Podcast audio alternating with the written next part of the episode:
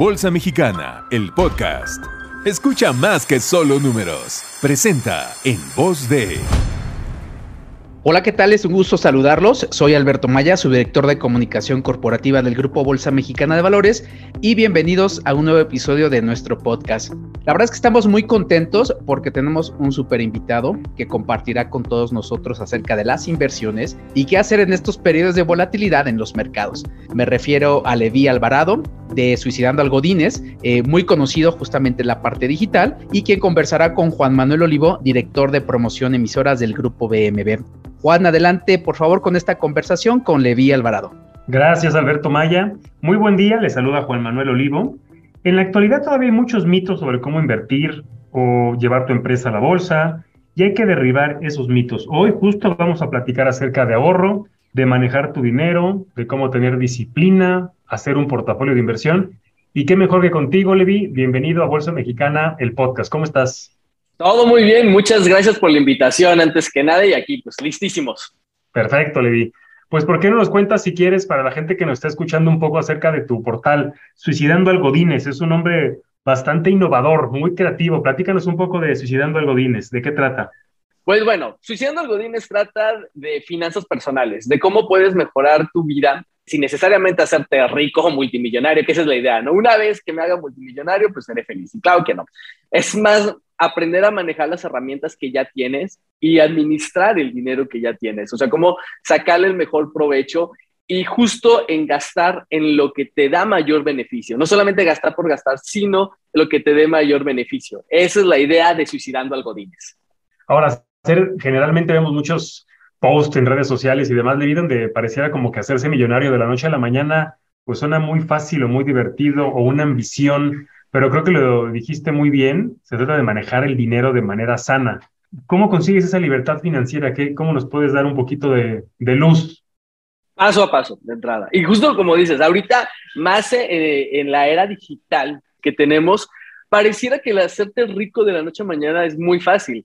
Y peor tantito en redes sociales que ves la mitad de la historia. De repente ves gente, o la verdad, sí, jóvenes de 19 años, 21 años con el supercarro deportivo y viajando y dices, ah, soy un fracaso, ¿por qué no, por qué no soy así? Y honestamente, primer punto, en redes sociales se cuenta la mitad de la historia y la verdad, se cuenta la historia muy bonita. O sea, no, no vemos a alguien realmente deprimido este, posteando esa parte, o sea, no en depresión, o sea, en depresión real, no en depresión fingida, esa, esa parte no vemos, o los problemas diarios, esa, esa, esa parte no ves, y problemas diarios me refiero a cosas tan sencillas como que se te acabe el agua a la mitad, a la mitad de que te estás bañando, o problemas más serios, tuviste una mala decisión financiera y no tienes dinero en este momento. Entonces, hay que manejar bien las redes sociales, saber que no todo ahí es cierto. Y ahora, la parte de libertad financiera, también llegamos a otra pregunta. ¿Qué es libertad financiera? No necesariamente es hacerte súper rico. Libertad financiera se entiende como que tengas los ingresos suficientes para tener el nivel de vida que quieres. ¿Sí? Y eso no significa que vas a ser multimillonario, no significa que necesitas tener una cantidad de dinero, significa poder tener esa paz, paz que el dinero te da entendiéndolo como riqueza. Es un gran debate, eh, entendido como herramienta, perdón, más allá de riqueza. Y es un gran debate. Llevamos años, décadas, siglos, yo creo, diciendo que el dinero no da felicidad. Y es la mitad, es cierto, porque eh, con el dinero sí compras felicidad. O sea, con el dinero sí te puedes ir al cine y pasártela bien. Y eso te trae felicidad. Es entender que el dinero es una herramienta. No es tal cual el objetivo, es una herramienta para poder lograr las cosas que quieres hacer. Y sí te da mucha libertad el poder decidir, hoy quiero comer pollo, quiero comer carne. Y eso es libertad.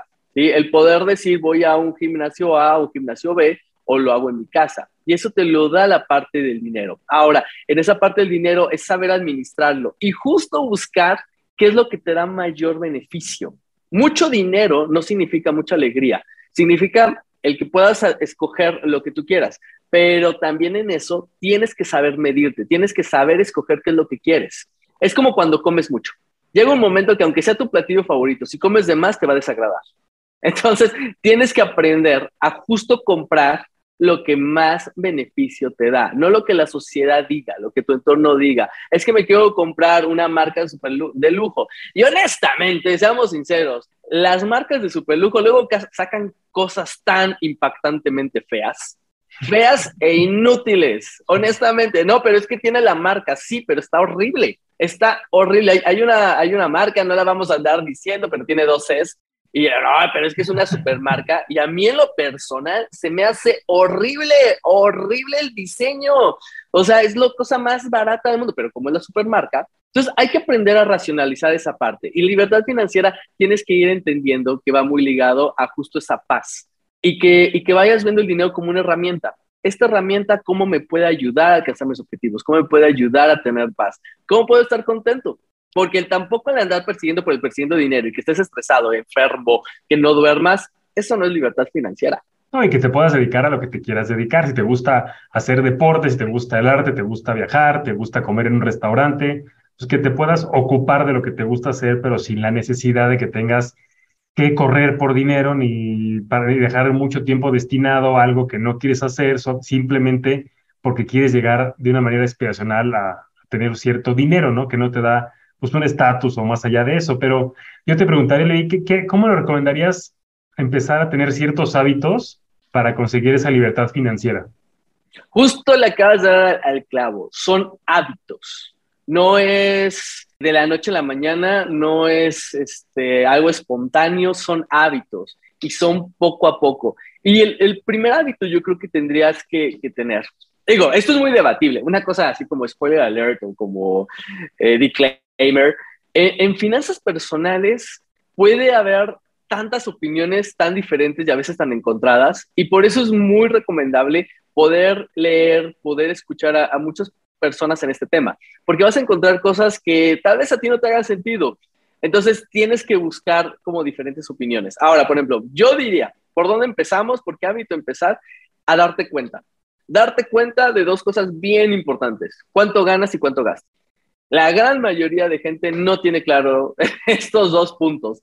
No sabe cuánto ganas y pues creo que más o menos, o sea, y andan dudosos de esa parte. Entonces es súper importante saber cuánto ganas cuánto vale tu hora, cuánto dinero es el, que eres capaz de generar en cierto momento. Es muy importante esa parte. No importa si eres empleado, eres emprendedor. Si eres emprendedor, todavía más atención debes de poner en eso, pero sí es muy importante empezar por ahí. ¿Cuánto ganas de hacer? Estar checando, checando esa parte. Aunque seas empleado, revisa tu pago de nómina. Siempre revísalo, siempre revísalo y te vas a sorprender de tantas cosas que llegas a pagar o que te descuentan, mejor dicho, y ni sabes. Entonces, sí es muy importante. Y en la otra parte, súper importante, saber cuánto gastas. Es bien importante. Cuando estamos en esta sociedad, el enfoque principal es cuánto ganas. Y se nos olvida por completo esa parte de cuánto gastas. Por eso a veces se cree que entre más ganes va a estar mejor y no necesariamente. Me acuerdo como anécdota, una vez, hace muchos años, me encuentro una amiga que va saliendo de recursos humanos y dice, ay, odio ir a recursos humanos. Y, pero ¿por qué? ¿Qué pasó? Pues me acaban de ascender. Y yo así de, no entiendo. O sea, vas a ganar más dinero, entonces ¿cuál es el problema? Y me dice, es que siempre que me pagan más, gasto más. Entonces, otro, otro aumento más y me voy a la quiebra. Y yo, eso está muy mal. Y a la gran mayoría le pasa eso. Cuando estabas en la universidad, no sé si recuerdas, que era así como el anhelo tener 20 pesos, así de, uy, ¿cuántas tortas me voy a comprar cuando ya gane dinero? Y en el primer sueldo, que de repente de cero a tener la cantidad que sea, es un gran aumento, pero tampoco te alcanza. Y luego empiezas a tener más aumentos y tampoco te alcanza. Entonces, o sea, como que dices, hay, hay algo mal aquí. Y es básicamente que no entiendes cómo gastarlo muchas veces nos enseñan en la universidad, sino es que siempre nos enseñan en la universidad cómo hacer dinero para alguien más, pero nunca te enseñan a cómo administrar tu propio dinero. Entonces, sí debes de aprender a administrar tu dinero, no importa cuánto ganes. Es importantísimo tener un presupuesto, es importantísimo tener objetivos, es importantísimo saberlo invertir, es parte de esta situación de ser adulto y un adulto responsable de tus propias finanzas. Y hoy en día tenemos distintos instrumentos que nos pueden ayudar a ese control, ¿no? Por ejemplo, Hace algunos años era muy común, a la gente que se organizaba de la mejor manera sacaba un papelito, sacaba una hoja y empezaba a anotar los gastos, llegaba a su casa, lo guardaba en una libreta. Pues hoy en día con el celular podemos tener aplicaciones gratuitas en la mayoría de los casos y que nos pueden ayudar para este registro de los gastos. Y seguramente le vi muchos de los gastos que ni nos imaginamos, pues es un dinerito cada mes, ¿no? Gastar, por ejemplo, los clásicos ejemplos de un café todas las mañanas en tu cafetería o comprar a lo mejor algún, algún dulce todas las tardes después de comer y tú dirás, bueno, pues es un dulce, es un café, pero cuando lo ves en, en una cantidad mensual o lo sumas y lo ves todo un año lo que gastas, pues a lo mejor está muy bien que te quieras dar un gusto, ¿no? Está muy bien que si te quieres ir a un restaurante o comprarte un café o comprarte un dulce, es válido, pero que estés consciente de cuánto estás gastando y que ese gasto sea realmente porque lo disfrutas y que estés consciente de que ese dinero también quizás lo podrías ahorrar e invertir. Y lo acabas de decir, ¿no? Ahorrar e invertir. Y, me gustaría irnos por ahí en esa plática, Levi. Si alguien que nos está escuchando que a lo mejor no es experto financiero, y dice, yo me dedico a algo completamente distinto a las finanzas, no leo los índices, no sé si el dólar subió o bajó, no es mi giro, yo me dedico a otra cosa. ¿Qué le recomendarías para empezar a tener ahora hábitos de inversión? ¿Qué caminos, qué opciones puedes recomendarnos? Y algunos tips que nos puedas dar para que pues cometan, que sea una buena historia cuando las personas comiencen a ser inversionistas. El primer hábito para invertir adecuadamente es saber ahorrar. Así de sencillo. No puedes entrar a la parte de inversión si no eres un buen ahorrador, si no estás acostumbrado, digámoslo así, sentarte sobre el dinero. Que puedas tener un dinero guardado y que no lo toques. O sea, tienes que estar acostumbrado a esa, a esa parte, a no tocar el dinero. Me encuentras y, oye, tú ahorras, sí, empecé. O sea, cada mes ahorro, pero cada mes se me, se me acaba ese ahorro. O sea, entonces no tienes ahorros. No, porque se me acaban los meses pasados. Entonces, ¿ya habías ahorrado? Sí, ahorré ese mes. A ver, no. Eso fue lo que te sobró de la quincena y ya te lo malgastaste de nuevo. O sea, eso no es un ahorro. Ahora, tomando un poquito el ejemplo que decías del café y demás, también es un gran debate. Yo ahí me voy un poquito, más que esos, el problema del gasto hormiga y de las cositas chiquitas y que tienes que andar cuidando cada cosa que consumes, lo que tienes ahí que ver es el impacto que te hace a ti comprar Y o. Te voy a poner un ejemplo. Una vez tuve un cliente y esta chica me estaba hablando de que quería ahorrar y demás. Entonces empezamos a explorar en qué gastaba de más. Y ella me dijo, mira, me mueve, mueve todo excepto los conciertos. A mí me gustan muchos conciertos. Ah, perfecto. ¿Cuántos conciertos fuiste el mes pasado? Ah, mira, fue el A, B, eh, creo que C y D. Dije, ah, ok, el mes antes. Ah, fui A, B, ah, C, no me acuerdo, pero D. Y antes A, B, no recuerdo cuál es el C y el D. Y ahí lo que encontramos es que en verdad le costaba ir a los conciertos, pero llega un momento en la curva de satisfacción que esos conciertos, después del segundo, ya no le satisfacían, ya no le eran relevantes. Entonces ahí lo que hicimos, sabes que tienes que quitar conciertos en tu vida porque no te son relevantes. Entonces también debes de, de entender que no es que te reprimas, tienes que aprender a saber qué es lo que te da relevancia, qué es lo que te da alegría. Por ejemplo, del café. Yo digo, si tú estás consciente que te gastas mil pesos en cafecito del mes que más te gusta, está bien, y eso evita que llegues todo estresado a la oficina y que andes matando gente, perfecto, o sea, tenlo por allá. Pero si tú dices, es que gasto mil pesos en mm, no sé qué, ahí es donde viene el problema de tus finanzas. Ahí es donde se desorganizan tus finanzas. Entonces debes de aprender en qué te da alegría, qué tiene valor en ti. Entonces, ten esto en cuenta y empezamos con el hábito del ahorro. Tienes que aprender a sentarte en el dinero. Tienes que aprender a que no debes de tocar ese ahorro. Y lo primero que debes entender que no existe un ahorro. Lo que existen son muchos objetivos. Entonces, si no te gusta la palabra ahorro, cámbialo por objetivo. Ah, mi objetivo es comprar una casa. Mi objetivo es vivir en X lugar. Mi objetivo es comprar un carro. Mi objetivo es irme de vacaciones. Mi objetivo es al final del mes tener un spa.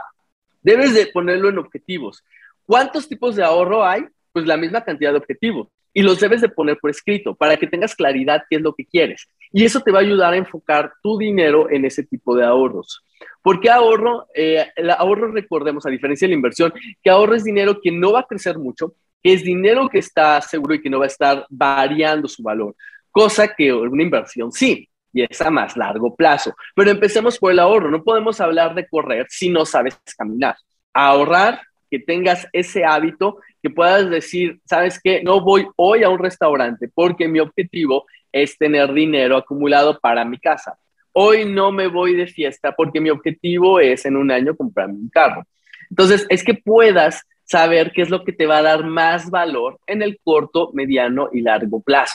Cuando entiendes qué es lo que más te da valor a ti individualmente, es donde vas a poder hacer tus diferentes tipos de objetivos y de ahorros. Así es como empiezas a alguien que quiere empezar desde cero. Y el objetivo debería ser lo suficientemente ambicioso y atractivo para ti, porque seguramente en el camino van a pasar cosas que, que no nos imaginábamos, ¿no? A lo mejor pasa algo afortunado o algo desafortunado, o a lo mejor cambia un poco las condiciones de tus ingresos, a lo mejor las condiciones del ahorro, pues la tentación siempre de tomar esos ahorros, como decías, ¿no? Que de un mes para otro desaparecen los ahorros, pues no, no, no son ahorros, ¿no? El, el hábito del ahorro tiene que ser lo suficientemente constante y para algunos autores de libros de finanzas personales lo hablaban como págate a ti primero, ¿no? O sea, prácticamente ahorra con la misma seriedad como pagas lo del recibo de tu celular no, no es lo que te sobró este mes, porque a lo mejor este mes pues tendrás el cumpleaños de algún amigo, de alguna amiga, de la novia, el siguiente mes unas vacaciones, entonces siempre habrá un buen pretexto para no ahorrar lo que podrías ahorrar o para tomar el ahorro que tenías ahí guardado y el objetivo debe ser lo suficientemente robusto e importante para ti para que cuando se presenten esos retos puedas mantener ese hábito del ahorro pero eh, el ahorro me encantó como lo planteaste como un primer paso, pero el segundo paso y para acelerar tu patrimonio en el largo plazo, sin lugar a dudas, es la inversión. Y ahí es donde nosotros en la bolsa pues damos algunas opciones, ¿no? E, en esta segunda etapa le vi ya alguien que diga, bueno, ya logré ahorrar algo y además, pues llevo ya algunos meses ahorrando y cada vez el hecho de que ver de que mi cuenta bancaria se esté incrementando me está gustando, ya tengo el hábito. ¿Qué le recomendarías para acelerar un poco en términos de, inversión? ¿Qué hacer? ¿Con quién acercarse? ¿Requiere ser experto financiero? ¿Qué nos dirías? De entrada, no se preocupen, no tienen que ser expertos financieros. Ese es un gran mito que inventaron los economistas. Entonces, no le crean a los economistas ni a los financieros, porque aparte les encanta utilizar palabras, ay, que el deflactor de la inflación, que ay, nadie lo entiende. O sea, claro que no, no te preocupes, en el camino lo vas a ir aprendiendo. Entonces, de entrada, no hay problema. Ahora, ¿Cómo empezar la subida al rock and roll? Ya que tienes esos ahorros, eh, primero, una regla. Nunca le metas a la inversión el dinero de la leche y los pañales. Es decir, nunca te pongas a invertir, eh, bloquear dinero que vas a necesitar eventualmente. Eventualmente es corto plazo. Entonces, para eso generaste un ahorro que es tu fondo de emergencia tu fondo de emergencia, un mes, dos meses, tres meses, que está ahí en el banco generando muy poquito dinero, o sea, rendimientos, mejor dicho, pero sí muy líquido. Ese no lo mezcles con tu inversión. Ya cuando tienes este dinero extra para invertir y empezar a subirle al rock and roll, pues empieza con cosas que conoces. De hecho, el, siempre se recomienda empezar por lo más sencillo. Lo más sencillo son CETES. CETES, eh, certificados de la tesorería de la federación, son esos instrumentos financieros que te da el gobierno. El gobierno necesita, aparte de los impuestos, dinero para seguir creando infraestructura. Entonces lo que hace es pide dinero prestado a países y al público en general. México es de los pocos países que tú puedes accesar a estos certificados. La gran mayoría de países solamente entran otros países o empresas muy, muy, muy grandes, pero no está al público general. México es de los pocos países que sí puedes comprar CETES del gobierno. Entonces, independientemente de tu inclinación política o partidista, el gobierno es de los más seguros, porque el gobierno no va a decir, sabes que ya no te voy a pagar. Solamente ha pasado una vez en México, fue en épocas de don Benito Juárez, donde teníamos a medio planeta queriéndonos invadir, invadir teníamos 20 años de habernos independizado de España y Benito Juárez dijo, ¿saben qué? Pues sí, debemos y no les vamos a pagar y háganle como puedan. Que luego derivó en unas guerras, ¿no? Pero eso no es eh, la historia aquí. Pero el punto es que es el instrumento más seguro y es ahí donde se determina la tasa de interés, es la tasa base hacia todo lo demás. Entonces, empiecen por ahí porque va a ser una tasa asegurada. Entonces, ahí tienen esa parte. Yo les recomiendo que empiecen por ahí. Váyanle subiendo al rock and roll. Va, eh, los pasos es que vayas poco a poco, insisto, es de caminar a correr. Entonces no puedes correr la maratón sin antes caminar bien, sin después trotar. Después, antes de la bolsa, yo sí me iría a instrumentos todavía más seguros. Y seguros me refiero con poca volatilidad. ¿ok? Porque la bolsa al final del día es seguro, es volátil, pero es seguro, porque son instituciones reguladas. Ahorita llego a ese punto. Pero el otro que iría es de, vamos de subiendo un poquito más, hay que meterse también en la parte de seguros. Seguros hace unos años teníamos entendido de, pues es que solamente en caso de morir me van a dar el dinero. ¿Y para qué voy a pagar algo que nunca voy a ver? Los instrumentos financieros han evolucionado demasiado y los seguros han sido de los que han sufrido más cambios. Y pues básicamente ahora los seguros están diseñados para que tú como el contratante seas el beneficiario, que está la posibilidad y está la cobertura de que en caso de fallecimiento le den el dinero al beneficiario, pero ahora la tirada también es algo tuyo, que ahí, por ejemplo, hay instrumentos donde viene la parte de retiro, que México está entrando ya en el tema. Hace unos años no hablábamos de eso, pues porque no existía el tema. Teníamos las pensiones del Seguro Social y pues ya teníamos todos asegurado eso, hasta 1997, donde todo se fue a la coladera. Entonces, todos los que empezamos a laborar después del primero de julio de 1997, pues ya no tenemos esa pensión, ya no existe para nosotros. Y se hizo un ráscate con tus uñas, donde entran las afores. Igual, instrumentos muy seguros, muy regulados, altamente regulados, diría yo, con muy buenos rendimientos. Entonces, es también una opción para empezar. Oye, es que está muy complejo esa la bolsa. Bueno, va, espérate tantito. O sea, sí, la tirada es llegar hasta allá, pero puedes empezar por el lado de Afores. Sí, puedes aportar a tu Afore y aún puedes sacar el dinero. O sea, te van a dar buenos rendimientos, no te preocupes. Pero aquí justo ya empezamos a ampliar el plazo. Cuando metes dinero a la Afore, no es algo que vas a sacar en seis meses, un año, dos años. O sea, dale chance de que crezca y te dé buenos rendimientos.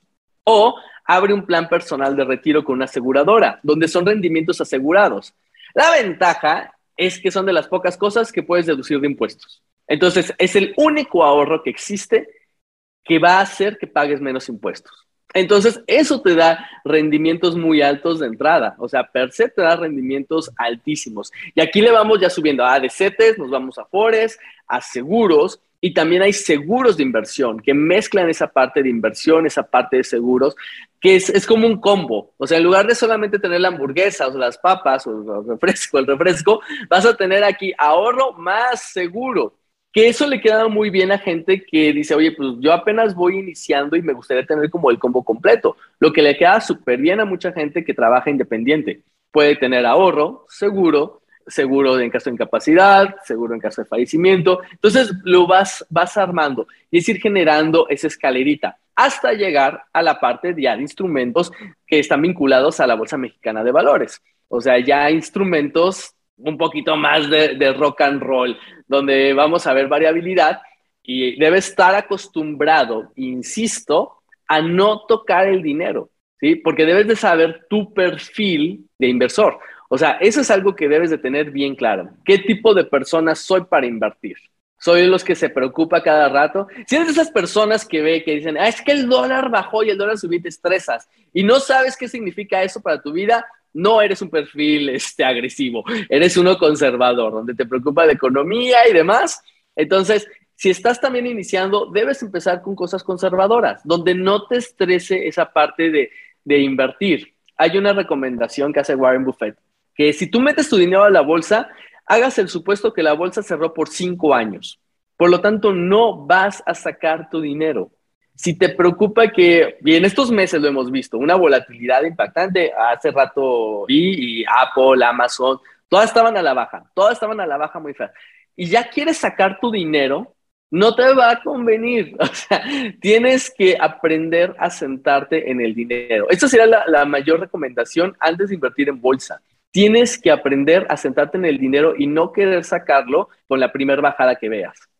Sí, al final del día la inversión en bolsa es una inversión de largo plazo porque detrás de la inversión en bolsa, ¿qué hay? Empresas y las empresas no se hacen de la noche a la mañana. Generalmente ahora dabas unos ejemplos de empresas de tecnologías muy grandes que todos hoy en día ubicamos, ¿no? Amazon, Apple. Y pues sí, cuando vemos las historias de lo que ha crecido Amazon o Apple en las últimas dos décadas, sin lugar a dudas, han sido las mejores inversiones. Pero quizás en esa historia de dos décadas si viéramos quizás algunas semanas en particular, algunos meses en particular, quizás Amazon y Apple también dieron rendimientos negativos, pero aquellos inversionistas que tuvieron paciencia, disciplina y visión de largo plazo se llevan esos rendimientos. Y creo que lo platicaste muy bien, ¿no? Yo, yo me lo, te estaba escuchando, Levi, me lo imaginaba como una escalera con ciertos pasos, ¿no? Donde a lo mejor un primer paso es que den ese, ese primer acercamiento al mundo como inversionistas, previamente con un dinero ahorrado, previamente con el hábito del ahorro, previamente con un orden en sus finanzas personales, que sepan cuánto ganan, cuánto gastan, también los gastos fijos y variables, porque al final del día ese orden es como poner la casa limpia. Ya que tengo un orden en casa, la casa está limpia, pues ya puedo pensar en comprar una segunda casa o invitar a mis amigos y demás. Y, creo que vale la pena platicar que muchos de los instrumentos que hacía referencia al final del día terminan en la bolsa. Es decir, si nosotros, por ejemplo, invertimos en CETES, lo que vamos a tener como ganancia es la tasa de interés que el propio gobierno nos ofrezca. Y ahí lo interesante, hoy 2022, en México y en el mundo, es que si eres inversionista, las tasas de interés se han incrementado. Dicho de otra manera, hoy te conviene más ser un inversionista, por ejemplo, en CETES que hace dos o tres años. Hoy te conviene más ser un inversionista en bolsa cuando le prestas dinero a una empresa que hace dos o tres años. Entonces, hay momentos de mercado que se alinean un poco en las mejores condiciones y es justo lo que estamos viendo hoy. Y, al final del día dabas el ejemplo de las afores las AFORES para todas aquellas personas que tienen un, empleo formal y que contamos con una cuenta en la AFORE, somos los principales inversionistas de la Bolsa Mexicana de Valores. Y nosotros, al final del día, lo que hacemos es invertir el ahorro de los trabajadores, pero en el largo plazo, 20, 30, 40 años, cuando cumplamos 60, 65, y ese dinero que ya trabajó durante muchos años, no solamente por nuestro ahorro, sino también para el país, porque mucho de ese dinero detona infraestructura, genera empleos, mejora la calidad de vida de los mexicanos, termina en bolsa con las empresas que están dispuestas a dar ese, ese paso en crecimiento y ser transparentes, ¿no? Que no tienen ningún problema en reportar sus utilidades, no tienen ningún problema, al contrario, en reportar sus dividendos. Y ahí está la, este círculo virtuoso del capital donde el dinero fluye, se genera consumo y, los países avanzan. Levi, yo te agradezco mucho la conversación, creo que ha sido una forma muy enriquecedora y fácil de entender el paso a paso desde cómo ahorrar, cómo invertir. Ya nos explicaste que esto no es para expertos financieros, lo cual me encantó, y realmente pues, hacerlo de una manera mucho más accesible y de la mano también, por ejemplo, de los seguros con visión de largo plazo también es una buena opción para invertir con beneficios fiscales, que luego eso parece desapercibido, pero no es un tema menor. Levi, te agradezco mucho. ¿Tienes algún, gustaría darnos algún comentario manera de cierre? Es que no, no le teman a, a la parte de finanzas. Como adultos en esta sociedad mexicana, no tenemos ningún momento en donde quede claro que, que, eres adulto. O sea, desafortunadamente llegas a los 18 y te dan tu INE y podría ser como que lo más espectacular hacia ser adulto, pero no tenemos una ceremonia donde nos den la bienvenida a ser adultos. Desafortunadamente, la, ceremonia llega a ser cuando de repente te das cuenta que al usar la tarjeta de crédito la tienes que pagar. o sea, ese pequeñito detalle no te habían contado. O cuando te empiezas a, dar cuenta de que ya como adulto ya tienes que pagar tus propias cosas. Y esa es como nuestra máxima ceremonia, que llega a ser muy larga. Pero no le teman a ver sus propias finanzas. Es muy divertido y al final del día es tu dinero. Estás trabajando por tu dinero. Entonces, es algo que le echas tanto esfuerzo por ese premio y ni modo de que te el premio y digas, no, ya no lo quiero porque es muy complejo. No, trabajaste por eso. No importa qué te dediques, no importa que no tengas ningún background financiero ni sepas nada de economía, no importa. Lo que sí sabes es que ya sabes generar dinero y lo que sí debes aprender, te guste o no, es administrarlo. Debes aprender cómo funciona el SAT, ni modo, lo siento. Tienes que aprender cómo funcionan los rendimientos, las tasas de interés, aunque no hayas estudiado nada de eso, lo tienes que aprender. Todo lo tenemos que aprender, es parte de esto. Y, disfrútenlo, disfruten esa parte de, de, ir creciendo como persona, de ir creciendo como adulto y de ir generando más. Entonces, sigan por ahí, hay más de 1500 instrumentos financieros que podemos tener acceso de manera muy fácil. Entonces, atrévanse a preguntar, acérquense a la bolsa, acérquense a CETES, acérquense a Fores, acérquense a las aseguradoras y van a ver que hay muchísimos instrumentos que les van a quedar muy bien, muy, muy bien para sus objetivos personales, familiares, etcétera, etcétera. No le hagan el feo a ningún instrumento financiero. Créanme que se van a llevar muy buenas sorpresas de lo que pueden hacer con todos esos instrumentos pues entrarle sin miedo. Muchas gracias, Levi. Te mando un abrazo. Gracias, Juan. Hasta luego. Muchas gracias, Levi. La verdad es que ha sido una conversación bastante ilustradora que seguramente permitirá a nuestros escuchas tomar mejores decisiones de inversión y de ahorro. Les recuerdo que estamos en Spotify, en Amazon Music, Apple Music y en el resto de las plataformas de podcast. No olviden seguirnos en nuestras redes sociales y por supuesto suscribirse al blog Hablemos de Bolsa. La verdad es que ha sido todo un gusto estar con ustedes y nos escuchamos en una siguiente ocasión. Que pasen muy buen día. Suscríbete a nuestro canal y síguenos a través de nuestras redes sociales. Esto fue Bolsa Mexicana, el podcast.